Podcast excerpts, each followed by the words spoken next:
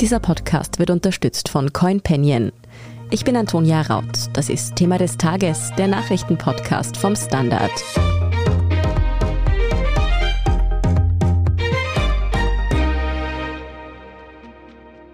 Ich glaube, wir werden eines Tages zurückschauen und sagen, der 24. Februar 2022 war das Ende der Sicherheits- und Friedensordnung in Europa, wie sie nach dem Fall der Berliner Mauer aufgebaut wurde. Und wir gehen jetzt in eine neue Eiszeit zwischen Osten und Westen. Nicht nur Österreichs Außenminister Alexander Schallenberg ist überzeugt, der russische Angriff auf die Ukraine hat die Welt, wie wir sie kennen, aus den Angeln gehoben. Stehen wir am Beginn eines neuen Kalten Krieges? Darum geht es in dieser Sonderfolge von Thema des Tages. Thomas Mayer, du bist Brüssel-Korrespondent für den Standard und berichtest auch sonst oft über europäische Politik. Du hast in einem Kommentar nun geschrieben, die Welt ist nicht mehr wie sie war. Aber beginnen wir von vorn. Wieso haben denn die allermeisten Putins Absichten eigentlich bis zum Einmarsch gestern so falsch eingeschätzt? Wichtig ist, glaube ich, in dem Zusammenhang das Wort die allermeisten. Es hat sehr konkrete Warnungen sogar gegeben. Die sind in erster Linie von militärischen Geheimdiensten gekommen. Es hat der amerikanische Präsident Biden sogar mit Daten ja, ganz konkret vor diesem Einmarsch gewarnt. Da hat man eher gelächelt in Europa, kann ich mich erinnern. Da hat gesagt, na, so wieder typisch Kriegstreiberei und so weiter. Natürlich hat das Datum dann nicht gestimmt. Aber wenn man jetzt zurückschaut, ist es eigentlich verblüffend, wie präzise das vorausgesagt worden ist, wie genau analysiert worden ist, was diese russische Armee bedeutet, wie die zusammengesetzt ist und wie dieses Szenario aussieht. Also das ist auf der einen Seite. Auf der anderen Seite, wer sich geirrt hat, wer es falsch eingeschätzt hat, waren vor allem Politiker, bis auf die allerhöchsten Ebenen. Das ist ein bisschen beunruhigend. Also mir ist zum Beispiel aufgefallen, dass, was ja menschlich verständlich ist, die deutsche Außenministerin immerhin, Annalena Baerbock, war sozusagen enttäuscht, hat gesagt, der russische Außenminister habe sie angelogen. Und da muss man sagen, das ist fast ein bisschen naiv zu glauben, dass der russische Außenminister eben nicht Täuschungen und Falschbehauptungen und so weiter einsetzt. Das war sozusagen in der Diplomatie lange Zeit gang und gäbe. Und nach all dem, was man dann gesehen hat an Fakes, an Scheinverhandlungen und so weiter, ist es eher eine Frage, wie kann man denn glauben, dass man nicht in die Irre geführt wird in der höchsten Diplomatie. Ich habe auf der anderen Seite auch Verständnis, weil hier ist was passiert, was für mich zumindest ohne jeden Zweifel eine historische Dimension hat. Historische Dimension inwiefern? Der russische Präsident hat etwas gemacht, was man nicht glauben wollte im Westen. Hier steht die gesamte europäische politische und sicherheitspolitische Friedensordnung auf dem Spiel, die sich in den letzten 30 Jahren nach dem Fall des Eisernen Vorhangs und dem Zerfall der Sowjetunion herausgebildet hat. Und ich muss an dieser Stelle gleich sehr, sehr bestimmt sagen, mit russischer Zusammenarbeit alles, was wir heute bisher an sicherheitspolitischer Architektur haben, ist ja nicht gegen Russland geschehen, wie Putin gerne behauptet, sondern mit ausdrücklicher Zustimmung der russischen Seite des damaligen Präsidenten, also Gorbatschow zunächst mal in der Sowjetunion und später dann des russischen Präsidenten Jelzin. Das ist ein ganz wichtiger Punkt. Und das erklärt vielleicht, warum der Schock so groß ist, weil wir alle jetzt ganz genau spüren, das ist nicht nur so irgendein neuer Konflikt. Wir kennen ja diese Konflikte jetzt seit Jahren und seit einem Jahrzehnt. In der Ukraine gibt es seit acht Jahren Krieg. Nur haben wir das ein bisschen verdrängt und jetzt wird uns eigentlich klar, da geht es um etwas von einer viel größeren Dimension, die wir einfach nicht glauben wollen, weil wir leben ja in einer wunderbaren Welt, relativ gesehen, trotz Corona und so weiter und allen Schwierigkeiten wirtschaftlicher Art, die wir haben. Aber niemand hätte geglaubt, dass es mitten in Europa einen Krieg gibt, dass ein Land ein anderes überfällt. Das war vor allem für junge Generationen, glaube ich, undenkbar. Auch Österreichs Außenminister Alexander Schallenberg spricht von einer Zäsur, einem Wendepunkt. Aber gleichzeitig waren die Beziehungen zu Russland in den vergangenen Jahren ja auch nicht eitel Wonne, sagen wir mal so. Was macht denn diesen Bruch nun wirklich so bedrohlich auch? Es ist schwer, das sozusagen ganz scharf auseinanderzunehmen, weil das wirklich über einen sehr langen Zeitraum gibt. Also das ist die gleiche Formulierung, die übrigens gestern auch der französische Staatspräsident Emmanuel Macron verwendet hat, bevor er zum Sondergipfel nach Brüssel gefahren ist. Es scheint den Staatslenkern in Westeuropa langsam klar zu werden, nichts in Europa ist oder wird in Zukunft so sein, wie wir es bisher kennen. Um an das anzuknüpfen, was damit gemeint sein könnte. Die 90er Jahre waren davon geprägt, dass man durch Erweiterungen, durch diese ganzen osteuropäischen Länder, auch die früheren Sowjetrepubliken, die sich als GUS zusammengeschlossen haben, dass die NATO mit Russland eine enge Partnerschaft eigentlich eingegangen ist. Das war damals noch ein Jahrzehnt der friedlichen Entwicklung, ja, der Hoffnungen, des Optimismus. Es hat 1998 eine große Russlandkrise gegeben, neben einer Asienkrise. Der Westen, die USA, die Europäer haben Russland großzügig hier Wirtschaftshilfe gegeben, damit die aus dieser Krise herauskommen. Dann kamen die Nullerjahre und ich würde sagen, in diesen Nullerjahren hat sich das dann gedreht. Welche Rolle spielt da Wladimir Putin? Wladimir Putin, ein Ex-KGB-Agent, also jemand von der ganz harten Sorte, jemand, der sozusagen den Westen immer nur als Feind als junger Mann gesehen hat. Der wurde im Jahr 2000 russischer Präsident. Damals hat er beim ersten Konflikt in Tschetschenien Grosny niederbombardieren lassen, mit tausenden Toten, katastrophal. Also das war ein erstes Anzeichen, dass da plötzlich in Russland etwas anders ist. Was war dann anders? Was ist in den 2000ern passiert? Russland war damals nicht so im Fokus. Und dann hat man aber gesehen, spätestens 2008 in Georgien, da gab es auch eine friedliche Revolution und die Georgier haben sich sehr klar dem Westen zugewandt. Putin hat das nicht akzeptiert, hat militärisch interveniert, hat zwei russische Gebiete besetzt, Ossetien zum Beispiel, und der Westen war überrascht, dass hier gewaltsam versucht wird, das Rad der Geschichte umzudrehen. Und auf das wollte ich hinaussteuern, eben am Beispiel Ukraine vor acht Jahren mit der Annexion der Krim. Bis zuletzt, alles, was er jetzt gemacht hat, hatte er eigentlich in Reden und verschiedenen Anmerkungen schon angekündigt. Wir im Westen, wir haben nicht geglaubt, dass er das wirklich ernst meint und es auch wirklich in die Realität umsetzt. Und das ist dieser ganz große Wendepunkt, von dem da jetzt in der Diplomatie, in der Politik die Rede ist. Wir sind gleich zurück. CoinPanion begleitet dich mit Hilfe einer App auf deiner Reise in die Welt von NFTs, Metaverse und Krypto. Mit CoinPanion investierst du automatisiert in smarte Portfolios statt in einzelne Assets. Starte jetzt mit nur 50 Euro und sichere dir mit dem Code THEMA20 einen Einzahlungsbonus von 20 Euro on top. Investiere heute noch in die Welt von morgen mit CoinPanion, deinem Kryptomanager. www.coinpanion.at Tom, besonders bedrohlich ist die Situation nun natürlich auch für andere osteuropäische Länder, für die baltischen Staaten.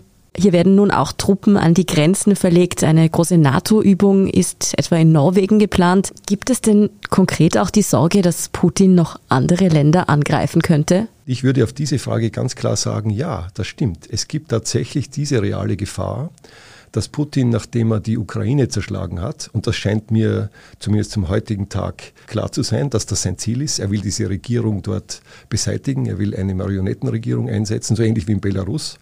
Also das Ganze bildet sich fast so ab wie der Versuch, die alte Ordnung gewisserweise wiederherzustellen. Und da stellt sich natürlich sofort die Frage, was passiert mit den anderen Gebieten, die die damalige Sowjetunion verloren hat, unter Anführungszeichen, nämlich einerseits die baltischen Staaten, Estland, Lettland und Litauen, dann natürlich Georgien und zwischen der Ukraine und Rumänien die kleine Republik Moldawien. Auch Moldawien ist im Moment klar westlich orientiert, aber es gibt eine große russische Minderheit. Es gab dort auch schon Spannungen in den vergangenen Jahren, also ein logisches Krisengebiet. Ich würde nicht ausschließen, wenn diese Eskalation nicht eingefangen wird, wenn die Ukraine von Putin sozusagen konsumiert sein wird, dass er dann irgendwann einen nächsten Konflikt inszeniert. Und Gefährlich wäre es natürlich, wenn das im Baltikum passiert. Es gibt ja die russische Enklave Kaliningrad, die sozusagen eingeschlossen ist von EU-Staaten, die allesamt gleichzeitig NATO-Länder sind. Da würde es insofern wirklich gefährlich werden, weil mit den baltischen Staaten würde der russische Präsident ein NATO-Land angreifen.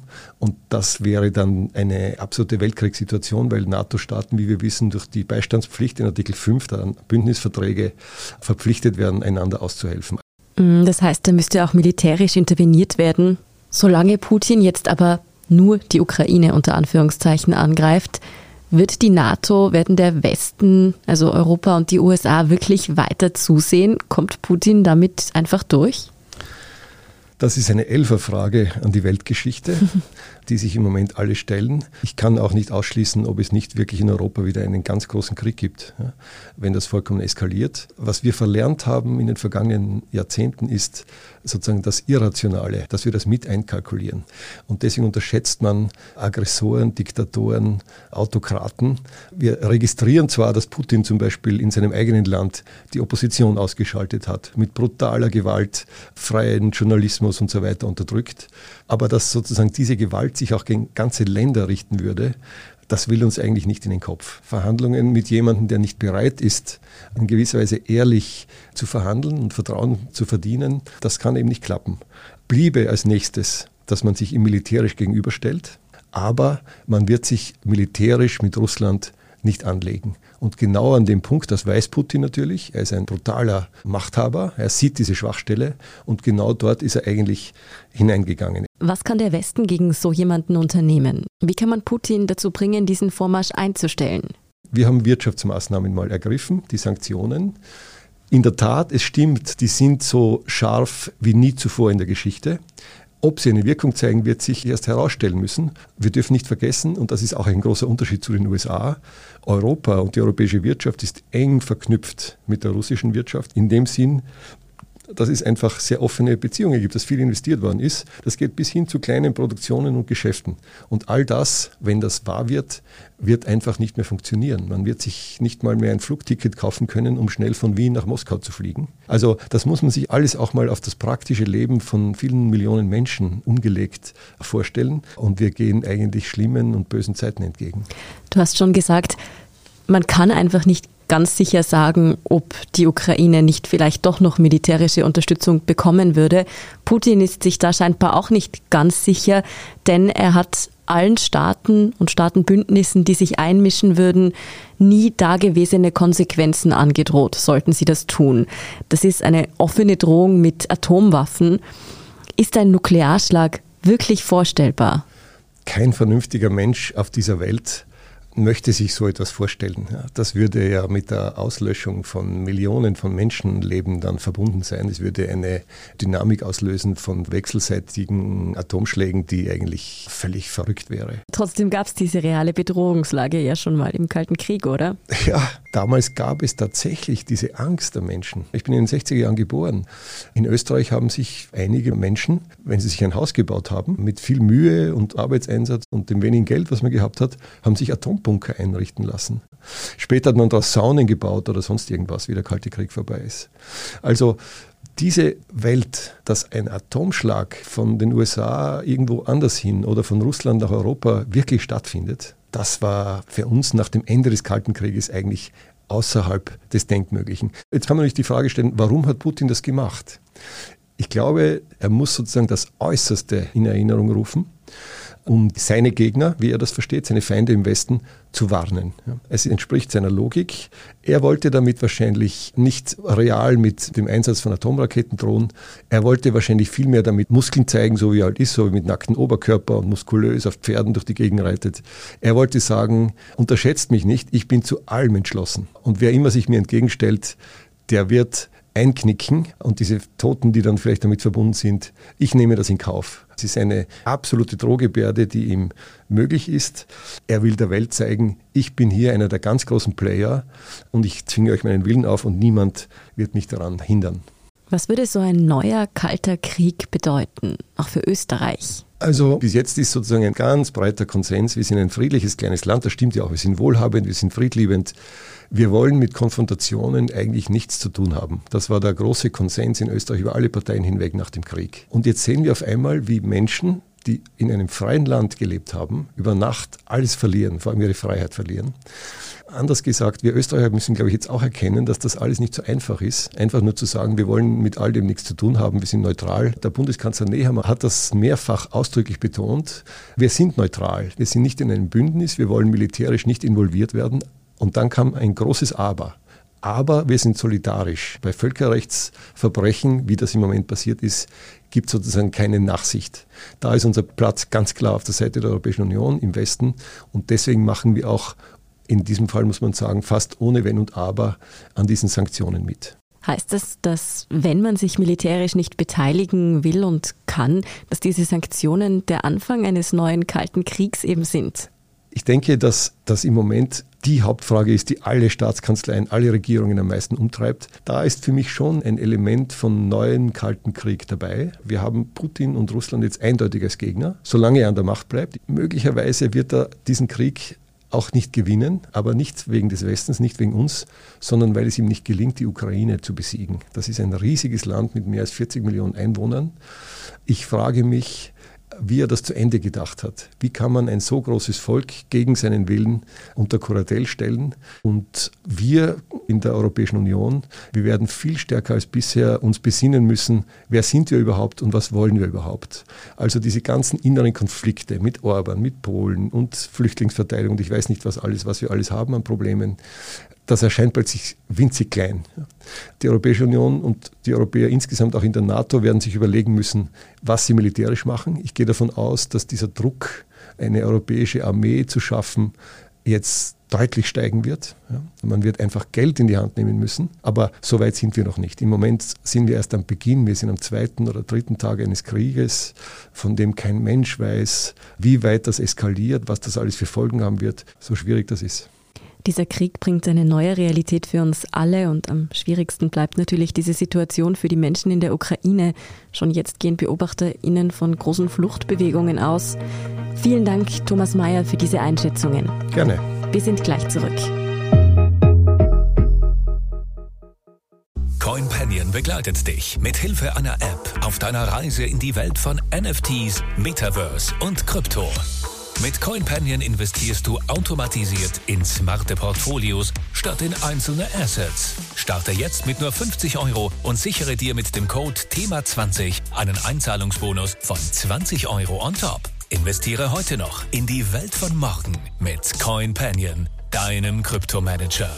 www.coinpanion.at das war's schon wieder mit dieser Sonderfolge von Thema des Tages. Danke fürs Dabeisein und alle aktuellen Entwicklungen zum Krieg in der Ukraine erfahren Sie wie immer im Standard Live Ticker. Danke fürs Zuhören und all jenen, die uns auf Apple Podcasts oder Spotify folgen, uns eine nette Rezension geschrieben oder eine 5-Sterne-Bewertung gegeben haben. Und ein ganz besonders großes Dankeschön all jenen, die unsere Arbeit mit einem Standard-Abo oder einem Premium-Abo über Apple Podcasts unterstützen. Das hilft uns wirklich sehr, also gerne auch Freunden und Freundinnen weiterempfehlen.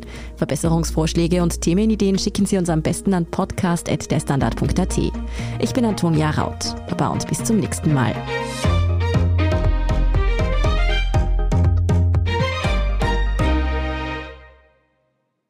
CoinPanion begleitet dich mit Hilfe einer App auf deiner Reise in die Welt von NFTs, Metaverse und Krypto.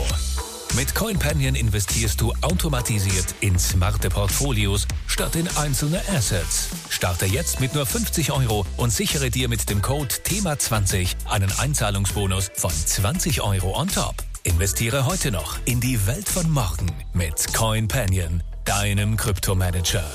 www.coinpanion.at